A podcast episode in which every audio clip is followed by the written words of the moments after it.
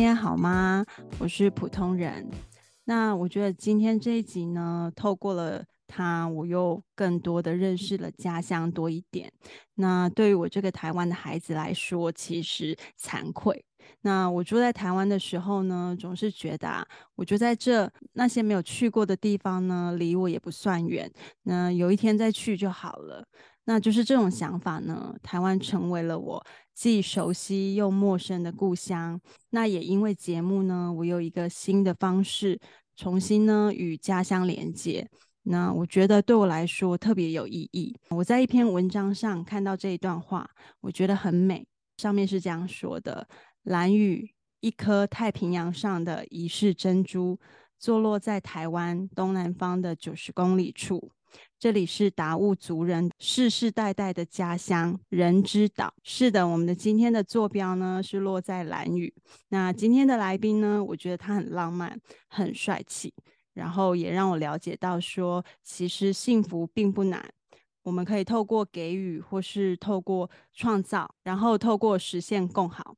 幸福呢，就随手可得，也非常谢谢他愿意来这里聊聊，然后真的非常感谢。让我们欢迎今天的嘉宾，兰屿首间独立书店在海一方的娃娃。Hello，大家好。呃，娃娃，你可以为我们介绍一下自己吗？好，呃，我是娃娃，一个住在海边的书店女子。然后我是我不是兰屿人，我是从在屏东长大的彰化人，但是后来在台北生活工跟工作比较长的时间，目前是移居到东部来居住。嗯，那呃，因为我。要采访娃娃，所以我呃阅读了一些他在社群上或是网络上的文章。那、嗯、我知道说，在二零一七年呢，因为兰恩文教基金会呢有工作机会，所以你决定搬到了兰屿。嗯、那你可以为我们简单的介绍一下说，诶，兰恩基金会，或是说你在那里的工作啊经验？呃，兰恩基金会在。兰屿这块土地上已经耕耘超过四十年的时间了。嗯，那他的创办人也是台湾人。据这位创办人林先生的说法是，他在当初呃求学完毕之后，一度很茫然，不知道自己要做什么。嗯，然后因为神的带领，他来到了蓝屿。然后呃，在蓝屿，他一开始也没没有立刻。创立基金会，他是先生活下来，跟去感受说蓝屿这块土地会需要他做些什么，嗯，然后慢慢的因为一些契机，所以他办了岛上第一所幼儿园，然后接着又因应一些，比如说他看到老人家没有人照顾，所以他、嗯、他开展了长照事业，再来是他发现当时的资讯流通非常的不发达，在那个还完全没有手机也没有社群的年代，嗯、他创办了蓝屿双周刊。嗯，然后也后来就是建立了蓝屿广播电台，啊、嗯，延伸到最后还做了青年创业的方案，以及成立了蓝屿文物馆，就是把蓝屿的很多文化收拢在这个文物馆里头。嗯，我觉得它像是比较比较早期的一个蓝屿聚集文化教育、长照传播等等的一个媒介跟平台。嗯，然后时至今日，这些事情也都还有在做，可能就是有一部分的施工暂暂时结束了，可是像教育类啊、文物馆啊、传媒这一块，直到今日都是还有继续的。嗯嗯嗯嗯。那我在那里呃工作大概两年半的时间，一开始我去的时候是。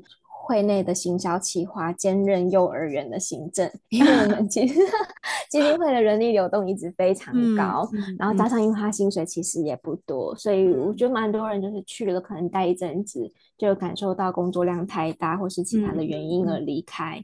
嗯，那我在期间就是先从企划该开始做，然后兼任了幼儿园行政。后来也因为人力流动的关系，就先后还帮忙做了人事、其他的企划工作，然后呃，甚至是呃传媒网的记者也都有兼任过。呃，我觉得其中印象比较深的就是企划和记者这一块。嗯，企划主要做的工作就是一方面是负责脸书的行销，然后一方一方面是做呃会内的活动办理，然后我们最常做的就是主语歌谣比赛。亚美主语歌谣比赛，还有一些文化文化推广。那也因为这一块，我觉得比较有机会开始跟部落的族人接触。再后来是做了记者，嗯、因为记者就免不了要下乡访访问地方的可能一些耆老啊，或代表，所以也是因为这个契机开始走进了部落。嗯嗯嗯，所以等于说你在兰恩文教基金会，你的经验非常的饱满呢。对，就是一直开发新技能。对啊，就是那你觉得你在这里体验到一切，非常就是有对你就是呃深入兰屿有是一个非常非常大的帮助吗？有诶、欸，因为一开始来，我觉得跟大部分的游客一样，其实蓝屿的文化很美很特殊，但比较深入的东西是很多时候是不得其门而入的。但因为我。的身份就是从兰恩出发，你在岛上很有趣哦，因为这个基金会它已经有四十年的历史了，是，所以 兰屿岛上大概有一半以上的人也都是从兰恩出来的，不管他是在那里工作过，哦、或是他是幼儿园的学生，因为早期只有这家幼儿园最早期，嗯、对，嗯、所以你出去跟大家说哦，我是兰恩的人，基本上就是那个善意的程度就会就会有，就是已经被认证过了，嗯，对，我觉得是很很感恩很幸运的地方，因为对啊，因为兰恩的兰恩的福泽 庇佑，所以。就是到哪里大家都会蛮善待你的，然后也会愿意跟你聊聊岛上的事物。嗯，嗯，我觉得是也有因为这样子而呃累积了很多不同的经经验，就是可能跟你是旅人的角度，或是其他打工换宿换宿看到的角度会完全不同。嗯嗯。然后兰恩也是第一个让我就是理解这个地方呃人们生活习性或是工作态度的一个媒介。因为在来之前，你大概就是会比较倚仗以过去的工作经验嘛。是，可是来到蓝宇很奇妙，你几乎是要把所有工作经验归零的。哦。因为嗯，很多事情是以前可能不不可能会发生，可是在这里你就是会见到各种哈怎么会这样的一些随机应变的考验嘛。所以等于是完全颠覆你嘛？嗯完全呢、欸，我以前是在杂志媒体业工作，然后因为我们是双周刊，所以说事情大家都是提早一季就会准备好了。对，可是，在蓝宇很可能就是到开始的前一刻，你都没有办法准备好，因为就是会有各种突发状况，那、嗯、你完全无法意料到。嗯嗯然后你的心脏跟肾上腺素就是，那心脏就是要很大颗，然后那个身体你就常常就是觉得活动前或是要做任何事情之前，那个身上的血液流动速度都是非常快的，一直在活血这样 子。是是是，然后又因为这里什么资源都几乎都没有，所以你就是要自己想办法变出这些东西。我觉得是很有趣的地方。可是，嗯，可是有没有你因为这样也突然觉得好像有一种。被迫活在当下的感觉，是啊，是啊，你无法去预想，欸，嗯嗯，嗯，对。可是大家都一直说要活在当下，要活在当下，可是不知道怎么做。你，就你在那里就，对，是不得不活在当下，因为 就是哦，你我要跟你分享，兰屿有一句很有名的话，嗯，就是老老人家转述的。他说，如果有人问你明天要不要去做什么。你要用一个达悟语回答他，但那句达悟语我我忘记原文怎么说了。他的翻译大概就是说：好，如果明天我还活着的话，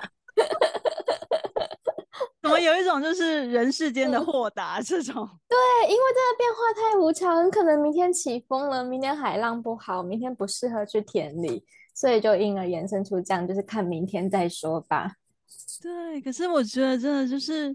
呃，当然我我会听起来好像觉得有一种被迫推，就是被迫豁达，或是被迫活在当下。嗯、可是你当你真的面临了，嗯、你会觉得这才是人生啊！对，我觉得真的很棒哎。那嗯，那你觉得你开启这个人生的章节，跟你此前的人生，你觉得是有迹可循的吗？或是说跟你在以前学的东西，你觉得有什么连结吗？我觉得很巧妙的是，我其实蛮后知后觉的，嗯，就是例如说我要搬来之前，你朋友跟我说，哎，你好羡慕你哦，你要住到海边了，然后才惊觉，哎，对，我也是要去住到海边，然后或是来了之后，我就发现，哎。就是在做这些文化推广的过程中，慢慢去去回想起我大学其实是念台湾文学系，然后我在大三的时候修过原住民文学，当时我们就读到了天涯各医师的《蓝雨行医记》，还有像呃夏曼兰博安老师的全全部的著作，然后我也是来了才想到啊，老师也跟我一样住在这座岛上，甚至他就是活生生的一个一个人，就是偶尔还会出现在我面前，然后问我会内的事情，或者是也会好奇说你从哪里来，那我就觉得哇，以前书里的那个作家现在在我眼前，对，就是其实好像默默之中都已经在连结了，嗯、对不对？对啊，很奇怪耶，就是我我后来也有跟我的。大学同学分享，我说：“哎，我刚跟夏曼兰博安老师说话，然后大家也会说什么？你在 说大海浮梦吗？” 我觉得那个太梦幻了，对不对？蛮好笑的，就蛮好笑的。然后我记得印象很深，有一天在凉亭，也是老师无意间问我说：“你是念什么学系的？”我说：“我是念台湾文学。嗯”然后老师就僵住，说：“真的？台湾文学真理大学吗？”我说对啊，真理大学老师怎么知道？他说我以前就在淡江啊。我说哦，对对对，我记得你在淡江。他说，而且我有一有一度差点成为真理的系主任之类的。我就说什么 太巧了。然后老师自己也很兴奋，也跟他儿子分享说，你知道吧，我还是念台湾文学系吗？就我觉得太可爱了，这一切，嗯。就是好像仿佛对对方又有一种更深的熟悉感，对不对？对。然后我记得我在台北最后几年，曾经有一度想说要不要再去念研究所，因为觉得大学好像没有到。很用功，很希望有机会再去把这一块补回来。嗯，然后我当时想的是要去去花莲，就是东华大学念原住民族民族学院。对，我到了兰屿之后，就觉得我好像不用去念了耶，就生活在教你了。对，我想我初步想知道的东西，这里其实都正正在教我当中。哎，那你有想过为什么你对原住民的文化？这么有兴趣吗？嗯，我觉得很有兴趣，是因为我一样都生活在台湾，嗯，然后比较可惜的是，以前我们所学的历史好像没有太多琢磨在台湾这一块。当讲到台湾的时候，是很快的带过的，然后甚至是连原住民这一块，嗯，我觉得我知道比较多，可能真的就是大学那几年有有修到这门课。嗯，然后我觉得台湾目前有十三个族别嘛，十三个族故事很多，然后。每个族因为他们居住的部落不同，也都会有一点点差异。我对这个差异感到非常有兴趣，嗯、所以当时一直希望有有机会可以再去再去接触或或研读。但当然我没有想过说在部落生活也是一个选项，因为好像很难有机会会会能够深入到部落去生活。是是是，啊、嗯，那呃，你就是你有提到说，呃，在你的成长过程中啊，其实。总是不断的在移动，然后或是旅行啊，然后有这种漂浮不定的感觉。那你留在蓝屿这件事对你来说，你觉得其实是一种渴望呢，还是是非常难得的一种呃一件事？我刚仔细回想，嗯、呃，好像只有蓝屿是我唯一做的选择，哎，因为早期的漂移，我我人生搬过二十二次家。嗯，然后这二十二十二次都是就是小时候跟着妈妈移动，可能我我是原生在彰化嘛，嗯，然后后来哦从我们住在彰化的八卦山上，就是一个很偏僻的山林里头，嗯，然后后来移居到彰化市区，然后再跟着妈妈移动到屏东潮州镇，嗯，然后这都是家人的选择。那到台北去是因为考上大学了，就只好到台北。然后，嗯、呃，大学毕业之前，妈妈过世了，所以我等于屏东的家这边三方面也就结束了，就也不用再回屏东。那、嗯、留在台北也是因为当时就是大学有男友在那里，他是台北人，所以我就也理所当然的留在台北找工作。嗯，直到直到这些关系都结束之后，我自己也有一天也是在思考说，哎，其实我不太理解自己离在台留在台北的理由是什么。嗯。嗯，就是大部分人好像会为了就是想要有更好的工作而北漂，可是当时我也不太确定，其实这个工作对来对我来说都是最好的吗？还是我我我应该可以去开发其他的选择呢？嗯嗯，然后也是那时候有想要离开台北之后，就想到说，哎，我呃彰化、屏东，就是北中南都待过了，唯独没有去过东部。然后在观望东部的机会、工作机会的时候，才忽然发现呃蓝宇有这样的工作机会，我就来了。这真的就是我唯一一个自己有有意识的自主选择。嗯嗯，感觉之前也是是被推动的，嗯、对不对？就是比较像是被动的那个角色。是是，嗯，刚来我我是打算说，其实我没有打算要久留诶、欸，我单纯只是觉得我可以去试试这个工作，我应该可以胜任。然后刚来的时候，确实主管也是跟我说，他觉得一个基金会你要从入门熟悉到能够甚至能够管理，可能。给自己一个三年左右的时间去去去适应这样子，嗯嗯、然后我就想说，哎、欸，三年好像跟我原本计划的差不多，也许我可以待个两三年，然后之后再回台北做打算。嗯嗯嗯嗯，所以那时候你是有一个短期的目标而已。对对对，嗯，回到之前的话题，就是你那时候在兰恩文教基金会啊，嗯、你有做了呃记者这个部分吗？嗯，那那个部分。你有没有那种就是让你觉得哇，印象好深刻，或是很撼动你的事情？我我觉得印象比较深的应该是实际跟大家接触之后，嗯，我发现在有一些文化的诠释上。跟我跟我原本想象的不太一样，嗯、我我大概是在那个时候才比较理解哦，其实这里有六个部落，六个部落，因为兰屿很小，它就是一座岛。如果换作在台湾的话，我们其实很很能够理解每个部落。同一个族群的差异，比如说七家部落的排湾族跟另外、嗯、可能太马里的台排湾族，他们就有一点点不一样。可是因为在兰屿，它就是一座岛，我们外界就很容易把六个部落全部想在一起，觉得他们就都是达悟人。对、哦，哎，你没有，你现在没有这样讲，我也会觉得 说，哦，达悟就是全部就是达悟。可是你说这个达悟里面又分了六条支线的感觉。嗯，六条也可以这么说，就是呃，因为早期六个部落他们是蛮分散，然后当时又没有环岛公路，他们的路就是就是海边的礁岩诶，我看过照片，就是老人家要穿着可能没有鞋子，然后走在海边的礁岩去到另外一个部落，那每一个部落之间距离又很远。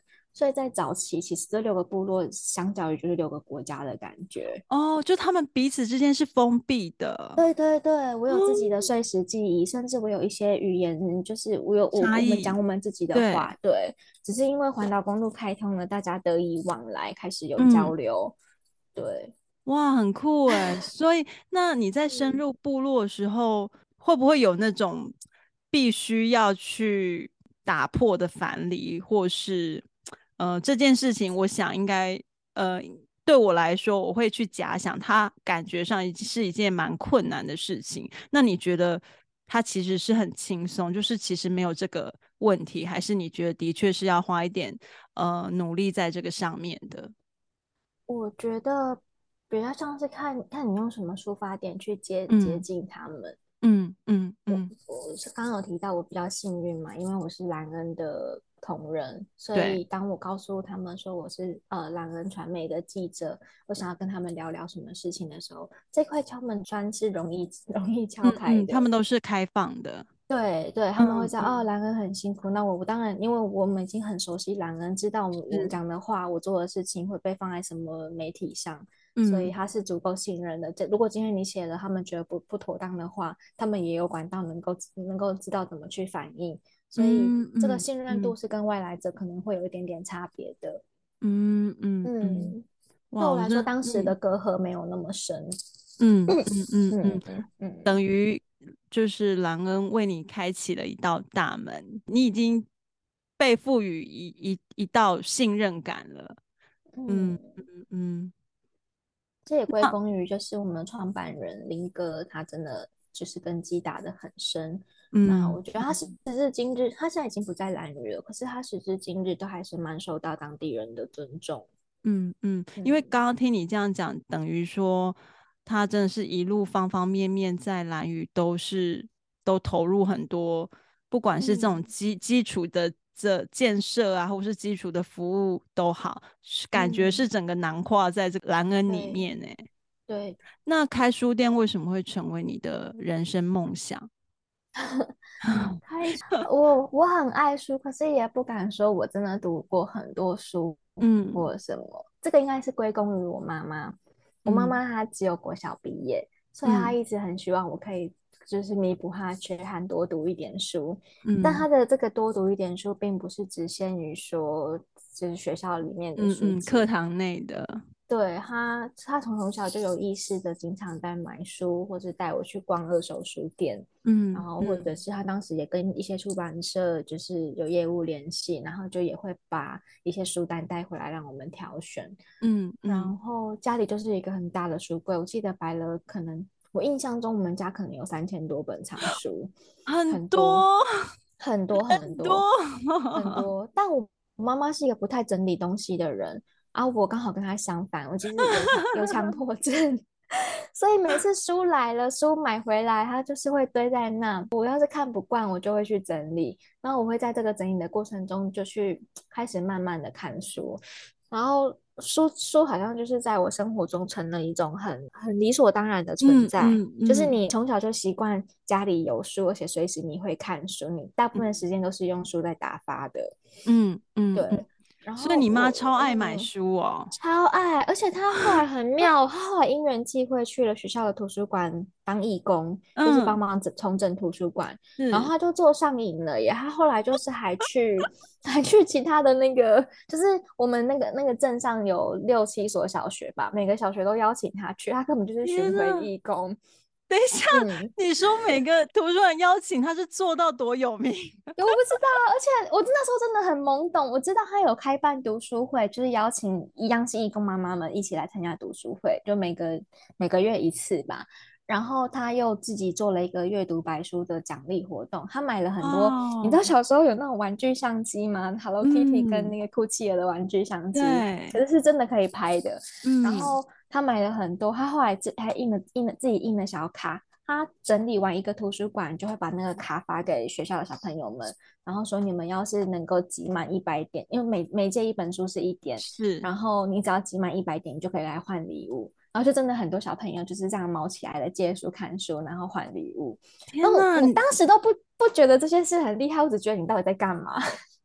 我觉得你妈。你妈很强 哎、欸，她很强。我现在回想起来，觉得我这我真的太佩服了。对啊，你妈只有这些小事情，在领着大家去阅读这件事情，去碰触这件事。我觉得你妈很强哎、欸。他真的很厉害，我这也是到很后来才意识到他在做一件很了不起的事。对，是真的很了不起的事情。嗯、对，嗯，好，我回到开书店这个梦想，我觉得这件事情就是在心里生根，觉得能够买书看书是一件很快乐的事。嗯、加上我在住在台北的时候，就是常常会有意无意的去逛书店，然后会买书。嗯、我的习惯就是，我只要有进去书店，我就一定会买书。嗯，然后再后来是知道了独立书店这样的一个一个一个场域，我就觉得更开启了一个不同的空想象空间，就觉得哇，这样可以有这么迷人的书店，是跟以以往所知的书店完全不一样的环境。嗯，然后我就是应该是在那个时候就慢慢有埋下想要开店的这个种子。嗯，然后只是没有没有期待说是。要在什么时候完成它？只觉得哦，以后我一定会开书店这样子。嗯嗯嗯，嗯我就是那时候看到你的 IG，就是就觉得哇，太浪漫了。我女儿的梦想就是她想要看遍所有图书馆的书，然后我就觉得、哦、天哪，就是你根本就是我女儿梦想的，就是那个蓝 图这样子。对，嗯，可是我知道就是在蓝屿啊，要开一间店，那这个。中间的过程等于说是你一个人张罗了从零到有的过程嘛？你就一个人过去，那你是怎么慢慢摸索到建立的这个过程？那中间你有没有遇到非常非常困难的部分？你怎么去克服它？我觉得从决定从。光是做开开书店这个决定都是很突然的，嗯，因为就像刚刚讲的，嗯、我一直想象说，反正就是一总有一天要开，可是没有预设是什么时候，嗯，然后后来也是因为刚好那几年，呃，岛上一个朋友过世了，我们在回顾他的生平的时候，忽然发现说他好像把很多想做的事情都已经完成，虽然他走的时候很年轻，可是他已经大部分都该做的事情都做到了，好像没有太大的。遗憾吧，我们这样子，然后也是那个时候觉得，哎、嗯，那我们也不要再这样浑浑噩噩了，就是想做什么就赶快去做。嗯、然后那时候就跟身边的人提到说，我想要去开书店，嗯、然后那我就想要把兰恩的工作做做个收尾，然后去开这个店。虽然我也不知道要去哪里开，以及就是会长出什么模样。嗯、然后在那个过程中，在跟朋友聊，朋友就忽然有提提到说：“哎，那你有想过要留下来开店吗？”我说：“可是我知道留下来就是是蛮困难的，因为光是要找到一个这样的空间，几乎是不太可能的。嗯，就这这里其实没有太多闲置的房子，大部分只是大家就是刚好这个季节去台湾了，然后夏季会回来做生意，只有这种空档而已。对，这边连一般你要租屋都蛮困难的。哦，真的哦。嗯，你又颠覆我另外想象，因为我本来 会以为说应该会有很多空间是可以。”就是搁置的，是可以很多运用的，但是反而是没有哎、欸。嗯，其实不太有。像我很多朋友，他们租房子，嗯、可能是租在别人家的一个一个小房间，或是嗯嗯共用分享需要共用空间。对对对，嗯，嗯。所以我一开始真的没有想过要在这里开店，只是也很幸运，就是在这些聊的过程中。辗转的知道说可以问问看，就是也是当地的好朋友，嗯，我我都称他们为小岛家人，嗯。嗯，我后来就就也蛮勇敢的问了这件事，那朋友知道要开的店是书店，他也觉得蛮乐见的，就说，哎、嗯嗯欸，好啊，那我有一块地是闲置的，如果你可以自己处理地上物的话，那你就租吧。然后我也不知道哪来的勇气，就糊里糊涂说好啊好啊，那既然有地，那就好办事了。我天哪，好原始的想法！对，我觉得很当时真的很天真，然后就有一股劲，对不对？对，好像也是答应下来之后才开始烦恼说，所以呢，所以地上物是，对。这很像是那种，就是自己建家园的这种概念，也太厉害了吧？对，可是我觉得当时有这个勇气，也是因为我在蓝屿看到很多人都是这样子的，在蓝屿大部、哦、大部分的人都是自己盖房子。哇，就是那里的环境就是供需平衡，对不对？你要住你就自己盖，所以就没有的空间是荒着的。是是是、嗯、是，嗯嗯，对对，然后也是考量了许久，包含建材啊、建造方式什么的，嗯，之后来也是想说不要给自己太找太多麻烦，我觉得可能去买货柜是最最便利的方式，嗯嗯，然后就调了货柜屋进来做。但是我觉得这个过程还蛮有趣，因为也是货柜来了之后才发现，哎，事情没有这么简单。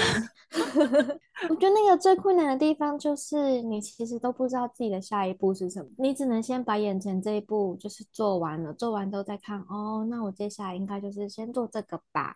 嗯，然后、嗯、对，然后确定了之后再去问人说，那我现在这样子做可以吗？这样子好不好呢？嗯，好的话我就往下，不好的话我就会先就是验试一段时间，然后再想说 再找其他方式。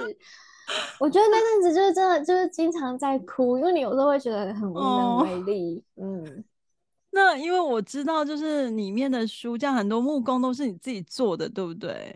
对，因为我要做装潢的时候也是苦恼了很久，就是本来想说要不要找人来做轻装潢什么，对。可是还有个很困难的地方是，我无法告诉别人我要什么，哎，就是我讲不出口，就是呃，大家都说，那那你要轻轻钢架呢，还是什么什么木板什么，我都会觉得 啊，就是会有一种，我我我其实也还没想好，哎，所以我最后就是反正。经过了很多的讨论，我跟朋友聊说，我觉得木工就是做呃木隔间，对我来说是最刚好的，嗯、就是因为货柜本身它是钢铁嘛，你还是要需要做一些内墙。嗯，然后我后来选了木材，选了木材之后，就是朋友初步先帮我交料，然后呃订进来，然后大家搬来的器具借我。我记得那个场面很震撼，大家搬来的有那种就是大型的切割台啊。然后小的那种切边角料的那种那种切台，嗯嗯嗯、然后还有空压机，空我一辈子都不知道空压机是拿来干嘛用的。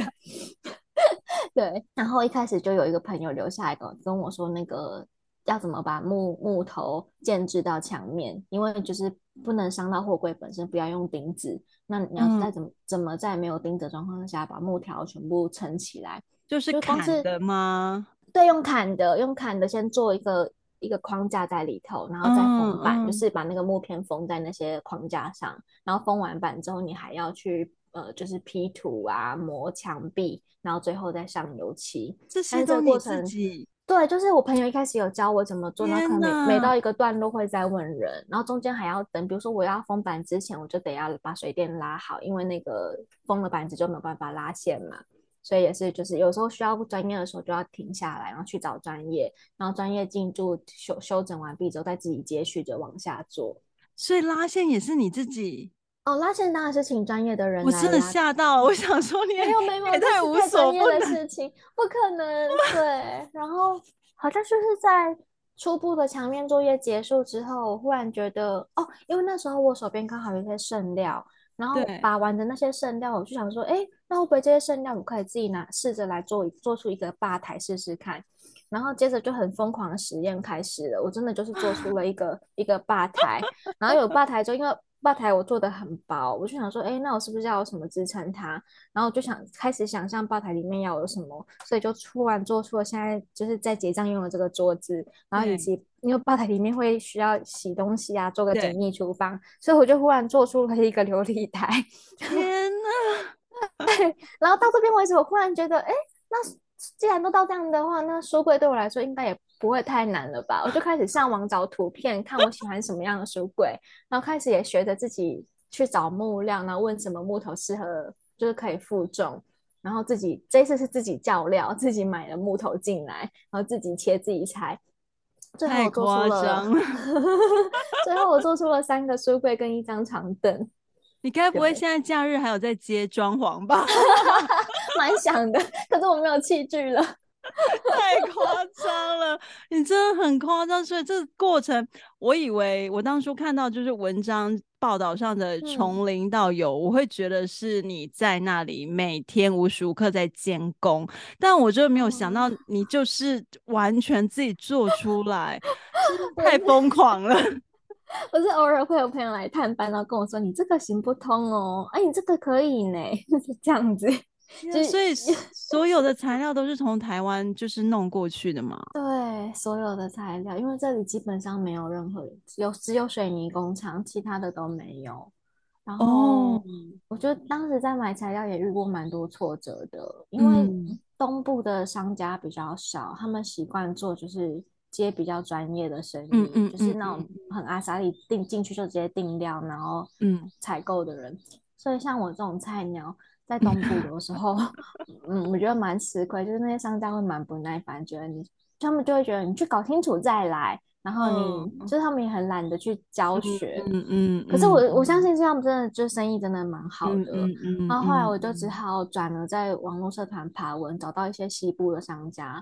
那因为西部竞争很激烈嘛，所以我觉得商家比较上都愿意很有耐心的跟你沟通，然后教你怎么怎么选料。所以那时候就透过就是透过网络社群的的方式，就去找到蛮多自己需要的东西。天呐，我觉得你真的是一个小战士哎，真的太强！就居然自己就是突然之间也就做出一个流来琉璃台，这真的是太太猛了。蛮有趣的，虽然最后有觉得就是尺寸好像有点过大，或是说有些细节还是没有想好，可是也很感恩，因为他也就这样子撑了三年，就是到目前都还都很堪用。哦，真的太厉害，啊、我太 强了。那所以你也住在里面吗？嗯、对，我住在里头，我的货柜就是买两个，一个作为书店用，一个是住家用。哦、嗯，哦，真的。我觉得我现在还在那个，就是还在震撼当 中。我、哦、真的好厉害。那 嗯、呃，那在海一方，也就是你的书店嘛，从二零二零年的十月二十五号正式开幕到现在也快三年了。这段时间呢，你觉得收获最多的部分是什么？我觉得开店之后开启了蛮多我很意外的收获。嗯嗯，跟跟书的连接当然就不用说，对。然后也因为这个书店的的视角，因此接触了很多有趣的人，就是我之前可能从来没有想过会接触的人。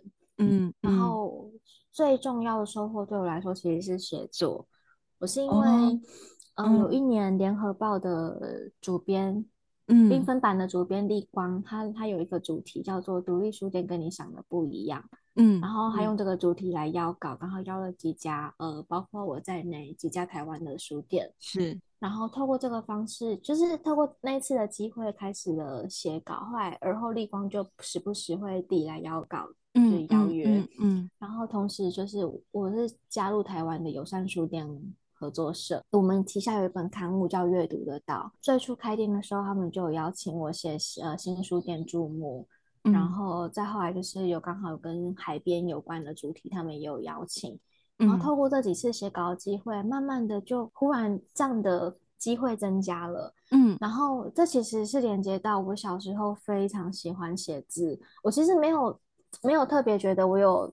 这方面的专长，只是后来慢慢有发现说，哎、嗯，老师好像都会在作文里面跟我聊到很多，嗯、包括有时候只是写周记而已。我跟老师之间是那种洋洋洒洒的对话一大篇，嗯，嗯然后高中的时候，甚至老师很常拿我的，因为老师是校刊的编辑，嗯，他就常常会拿我的文章去帮我投稿，然后就是做领稿费。那种，哦、对，嗯，我。我在那时候发现我好像蛮热爱这一块，再加上我高中去参加了两次文学营，一次是清大的，一次是东华的，嗯，然后我都觉得写作或读书这件事情让我觉得很快乐。可是我后来自己在大学，应该说大学就妈妈过世之后，我比较荒废这件事了。嗯，然后再后来也因为出社会，我我自己的工当时的工作都跟写作没有什么关系，所以慢慢的我我就觉得自己不是这个领域的人，或是觉得自己可能就不太不会写了。嗯，然后后来在写字，可能就是为了因为传媒需要产出文章，然后又重重新的慢慢写作。可是我隐约还是有些朋友会体会跟我说，他觉得我写字是很有很有情感嘛，很有对很有温度，他们都会鼓励我写。但我当时真的就会觉得没有啊，我其实不知道自己要写什么之类。然后反而是透过后面的几次邀稿机会，包括后来我印象很深，有一次是呃那个联合报也也是联副的主编。王胜宏老师他提出邀约，就想请我写书写在这块土地的感受。嗯，然后那一次我就把大概将近四年来的日记都翻出来，一一做了梳理，嗯、然后去、嗯、去观察我跟这块土地就是怎么怎么一起生活发展至今的。然后这些过程才让我觉得，哇，原来以前就是只不管是刻意的写或是随意自由书写，那些累积对我来说都很重要。然后也开始相信自己是可以写字的人。嗯嗯，嗯，我觉得这是我最大的收获。他他让我在写作这件事情上重新找回信心，然后也愿意，不管是透过书店的平台，或是透过自己的个人的平台，或是其他就像刚讲的报纸杂志的媒介，我都很愿愿意继续写。嗯嗯，嗯觉得嗯，虽然你创造了书店。呃，这个实体，但是其实书店也送你很多礼物，对不对？对，嗯嗯嗯，是让你重新检视一下你自己跟文字之间的关系，嗯、然后其实曾经那么近，然后突然变得很遥远，现在又重新回到那个很亲密的感觉。对，嗯嗯，那你觉得？跟文字这个中间一度梳理，你觉得跟妈妈的离去有关系吗？有哎、欸，他嗯嗯过世之后，我写了蛮大量的文字，当时在无名小站上，嗯嗯。嗯嗯可是我觉得我是一个很容易沉溺在那个情绪里头的人，嗯所以我大概写了一一年多还两年多吧。嗯、有一天我就忽然决定，就那些文字我不太想要再看。在看他们了，嗯，然后后来也的确不久之后，无名小站就宣布说要关站，收摊了这样子，要收摊，然后我们可以下载那些东西。我当时有下载，可它下载的方式好像就是它是一个城市，你下载完之后日后要开，就是要要用什么城市开，嗯嗯。可是我当时也非常懒得做这件事，我就只是下载了，就一直摆在那，嗯。直到有一天，我就觉得我好像没有办法再打开这些东西了，我觉得我我已经没有办法再去看他们了。所以我后来就直接把整个下载的那个备份全部删除，等于我都没有留当时写的东西。嗯嗯，对。然后不再写，是因为我觉得，就是你每当你写一个东西，你就会回到那个情绪里。嗯嗯。所以这个书写是痛苦的。嗯嗯。所以那个时候你其实想放下，对不对？对，我觉得应该要放下，得放下了，毕竟也都很久了。嗯嗯。对。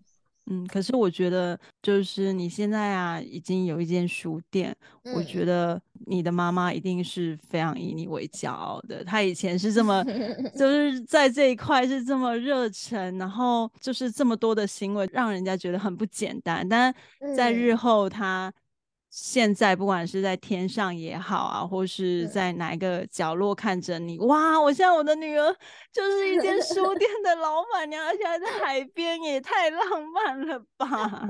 我觉得妈妈一定超开心的。嗯嗯嗯。那你觉得在兰宇的这六年多的日子里，嗯，跟在台北或是跟在台湾的你，你觉得有什么心境上的转变或是成长吗？搬来兰屿这些年，我觉得最大的落差就是，嗯、不知道是不是因为我们离海真的很近，我觉得海很像一面镜子，你就是能够透过这个环境去关照内心。嗯，这件事情我觉得在城市里好像比较没有办法做，或是说没有机会做嘛。嗯，因为城市里。可能太太过于便利，加上你就是在水泥丛林里，嗯，然后当时的工作又是比较忙碌的，我我当时是广告呃从行政到业务，嗯，然后你你经常是在很高速运转的工作步调里，所以我觉得很难有时间静下来去想想说，嗯、呃，自己想要的东西是什么。我感觉那时候的生活是比较因为旁人要什么而我选择了什么。嗯，例如说，我留在台北是因为当时的男友他就是在台北，他也希望你在台北住下来。嗯，然后再后来是因为工作，我当我当时在一个蛮喜欢的工作环境里，前后待了快七年，然后身边的人都就是卧虎藏龙，他们也是都是一步一步的，就是往上爬。嗯、然后在那个状态下，你会觉得自己也要成为跟他们一样的人。嗯嗯嗯，比较没有时间去思考说，其实可能还世界很大嘛，就还有其他东西更适合你。嗯。然后来这边，嗯，也不能说步调缓慢，就是像刚刚讲的，很多东西得从台湾来，所以多数时候你就是需要花时间去等待，等待，没有等待一个包裹，等待信件，等待你办活动的物资，嗯、等甚至等待我们要买的蔬菜水果。嗯，这个等的过程中，你就是因为什么也不能做，你只能静下来，静下来的那个空档，你就有比较多的时间可以去思考，或是去。去去想说，如果是以前的自己，现在会怎么做？那现在你是、嗯、你是怎么做的？那这个差异在哪？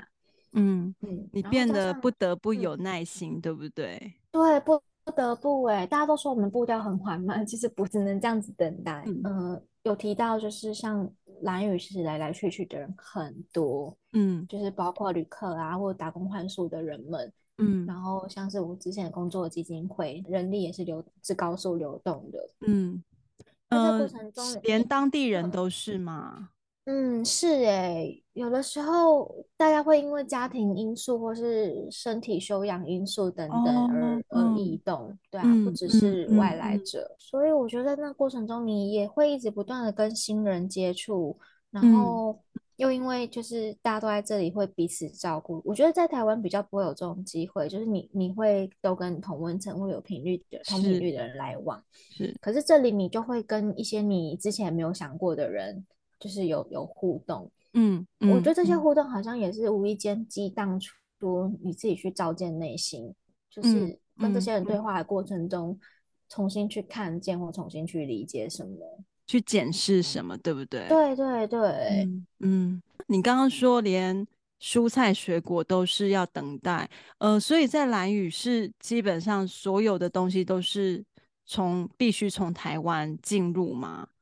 对，他们，呃，岛上的土质是，呃，土质跟台湾的土质不太一样，这边栽种的东西主要就是地瓜、芋头跟小米，那当然还有一些香。香蕉、凤梨之类的，可是都不是大量，因为每个人的他们都是以家庭的那个种植区域为主，哦嗯、其实没有特别用来做蔬果批发之类的农地。嗯嗯，嗯对，所以大部分都是供自己家里吃用。所以像我们这样子，就得去超市、嗯、去农会超市购采买。那农会超市也是全都仰赖台湾进口。对啊。哦，所以其实这所有的东西，这所有的需要，真的都是经过等待。哎，是是，嗯哇，我觉得我真的以前我发现我真的对蓝雨，嗯、我就是完全不了解。嗯、对，原来在蓝雨生活是真的还蛮不简单的。我已经很习惯蓝雨这样的模式了。嗯，但我去年去了一趟马祖旅行，也很惊讶，就觉得哇，一样是台湾的离岛，但马祖跟我们的运作又完全不同，就好像真的是你如果没有去到那个地方生活的话。很难感知到那个藏在生活下面的东西。嗯嗯，嗯，真的，就是那个体验还是是最真实的。嗯嗯嗯嗯。那你觉得蓝雨对你而言是什么？那或是你觉得你怎么融入当地的人事物？哦，蓝屿对我而言比较像是其中一个岸边吧。我觉得跟、嗯、跟我的名字很有趣的地方，就是娃娃其实是我妈妈取的乳名。然后这个名字呢，在蓝屿就是之前就是用这个名字在这里行走。是有一天，就是主人跟我说：“哎，你知道娃娃是什么意思吗？”他们说娃娃其实是海的意思，就是大海，泛指整个大海。然后我当时听完觉得蛮惊讶，可是也很喜欢。我就觉得好像我这个人哦，就是一直到处的在流动，跑来跑去。嗯。然后我觉得现在暂时就是流到了兰屿这个地方，就像是一个岸边。嗯。然后你暂时想要在这里靠岸，想要在这里有一个栖所，可是未来还会不会流动呢？也不知道。可是它就是一个临时停靠的岸。嗯。然后在这里，我也不敢说觉得自己有有融入。其实我。真的是很感谢当时的工作。我除了在蓝恩基金会之外，其实我当时的好朋友，他刚好是我们每个部落都有所谓的社区发展协会，嗯嗯，然后他当时是协会的理事长，他就是一直很苦恼，嗯、就是底底下也是 找不到会计呀、啊、出纳啊，或是总干事，嗯，嗯，嗯，那时候他就问了我的意愿，有没有有没有想要来兼职做其中一个职务，我就觉得，哎，我好像也是时间是足够的，然后我也需要钱，因为我。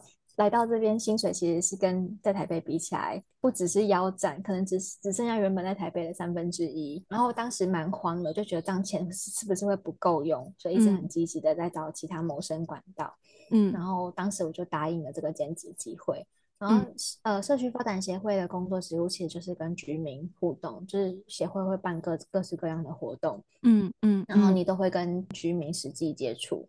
我就是因为这个关系，就是兰恩的缘分和协会的缘分，把我拉进了部落里，嗯、就因此部落人都知道你是谁，然后会跟你有所的所连接，有所互动。嗯嗯，对啊，就是我觉得全因为这两个工作机会所是，让我可以就是走进部落。嗯嗯，用在比较短的时间去熟悉这些人事物，对不对？对对对，然后慢慢的去、嗯、去理解他们的语言，不一定是达悟语。应该是说他们说话的方式，他们做事的风格，然后慢慢的去适应这里的风俗。嗯、然后我在盖房子的那一年，就是也房东一家也很好心的，他们就是也腾让一个房间让我借借我居住。嗯，嗯，嗯，然后刚好那一年我们部落又有办了比较盛大的活动，就是你在同时居住跟同时去执行活动的期间，那个连接好像是没有办法说你想要尝试融入就能够融入的。而是透过这些连接，你感觉你就是生活在其中的人。嗯嗯，对对嗯嗯，就是你直接投入其中了，对不对？对对对。嗯，我这里有一个很蠢的问题想问你，说，所以在呃蓝语的呃原住民，他们对话都是用自己的呃就是族语吗？会讲国语吗？我这个问题会不会蠢到家？不会不会，嗯、呃。大部分老人家还是习惯讲主语，他们可能国语不是太流利，他们就是讲族语。然后我认识的一些中生代，他们可能呃，所谓中生代就是四十，大概四十左右，嗯嗯，到六十之间，他们可能就是蛮年轻的时候就返乡回来照顾父母，他们就是大部分的主语会讲。然后他们也是可以讲很流利的中文，因为他们可能觉得在台湾工作或者在台湾求学。那、嗯、比较年轻一辈的话，就几乎都不会讲主语了，他们只会讲国语。哦哦，所以其实有极端面的。嗯、对对对，比如说一个家族里面如果有老人家，嗯、很多时候可能就是中生代帮忙翻译。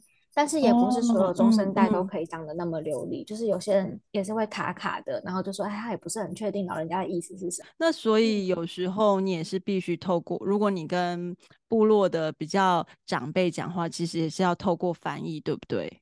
对，可能就会需要有些人有当地人在场，然后当地人会帮忙回应，但是大部分他们还是听得懂国语的，就是。听得懂，但是要表达不是能够很流畅的表达。嗯嗯嗯，好，了解。那你觉得你在未来啊，你有没有什么规划，还是一切就是随心而走？我比较随性诶，因为我从来都不是个有计划的人。嗯，包括我离开台北，其实也是忽然觉得，哎，不然我就来去别试看吧，那就这样离开了。开店也是，我觉得开店还算勉强有计划，因为我就大概抓了一个时间点，想说好，我大概什么时候要结束工基金会的工作，然后基金会那边离开之后，就是来开书店，就是只有那个时候是有大概抓了一个时间点。可是开店也是啊，因为你盖房子根本不知道什么时候会完成，所以也没办法列出计划。嗯，然后开完店之后，大家也常问我说：“那你计划今年有什么活动要办什么吗？”我也都说没有啊，我就是 想到什么就做什么，然后没有的话就是好好的把这家店照顾好。就是开完店之后，也常常被问说：“你就是定居在兰屿了吗？”嗯，我给的答案都蛮不确定的。嗯嗯，就我会说我我看这家书店怎么成长吧，或是我自己个人还想要再做些什么。然后我没有觉得自己就是永远定居在一个地方，因为我是一个蛮没有办法安定的人。同一件事情，我一旦做久了，我就会觉得我得要再做点其他的什么，或是我得要有什么转换。嗯，然后因为这样不安定的性格，我我比较确定知道我不会在一个地方永久定居，而是看我还能够做到什么程度，然后之后有个收尾，然后就会前进去下一个地方嘛。我也不确定。嗯嗯。嗯那嗯，这中间我有一个小问题想要问你，就是你做从这个两个货柜啊，到从零到有这件事情，你经历了多久？货柜落地开始算施工的话，我做了九个月，嗯、但从想好这个念头以及跟房东谈好。要就是需要租地，如果是从这个时间开始算的话，当然大概是经历了一年半的时间，其实蛮久的，对不对？蛮久的，而且真的急不来，嗯、就是没有一个环节是可以说我想要明天就好就能够达 到。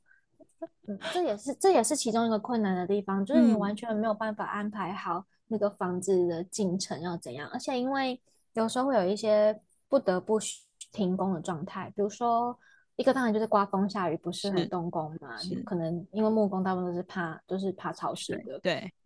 再来是部落有一个一个习俗是，如果有人过世了的话，我们就是会暂停所有手边的公事，包括不会上山下海，不会去地瓜田、芋头田。哦。嗯，直直到这个商家他们完成了所谓的丧仪之后，大家才会恢复正常生活。真的哦，这个很神奇，嗯、是不是有点共同节哀的概念？更早期是因为人们很畏惧死亡，因为不知道死亡的原因是什么，就是可能早期有传染病啊，有些疾病，嗯、那我可能有跟商家接触了，自己也被传染，嗯、加上他们就是对，哦、他们是、嗯、他们是泛灵论嘛，是万物皆有神，所以他们对死是很恐惧的，嗯、就是会家家户户都闭门不出。演变到现在，我觉得的确是像你刚刚讲的，有点与商家同哀的那种心情在，而且也会避避免要影响商家的心情，所以大家不做生意，不敲敲打打，然后让这些事情很安静的结束。我觉得换做现在这样的感受，我也是蛮能够同理的。嗯，那所以如果期间一个礼拜，嗯、你们就要不动一个礼拜哦？嗯，通常最短是三天，最长是一个礼拜。哇，其实一个礼拜大家完全不做事，我觉得很 了不起耶。因为、知道之后也蛮惊讶的，就觉得哇，可是因为也不是所有人都这么做，就是可能因为部落里面毕竟毕竟组成的人都不一样嘛，有有当地人，也有外来者。嗯，可能外来者来说是比较没差的，他们还是会照常运行。哦，但是因为但是遵循这件事情的人就会停下来，就对，对对对对对，是的、啊嗯。那所以你刚刚讲的这个。呃，文化的部分是这六个族，他们都是一致的，还是其实这就是是某一个族的文化，然后衍生出来的？丧仪、呃、这件事，六个部落都蛮同调的、嗯、哦，但其他的碎石记忆可能就会有一点点的不同，一点点。像我、嗯、我们呃飞鱼祭的开始之前是朝鱼祭嘛。朝鱼祭六个部落的举行期间跟举行方式就都蛮略有不同，这样子。对对对对，就是六个部落都都是达悟族，嗯、可是六个部落进行的方式会不太一样。哇，我觉得这一块真的很迷人呢，因为就觉得对，因为就是一个族，但是又区域不同而衍生出不同的习性。我觉得这真的还蛮迷人的。就是今天呢，真的非常谢谢娃娃，然后来分享他的生命故事。那嗯、呃，匿名日记的传统呢，我想要问最后两个问题作为今天的结束。这样，那第一个问题是我想要问娃娃说，你想要跟过去的自己说什么吗？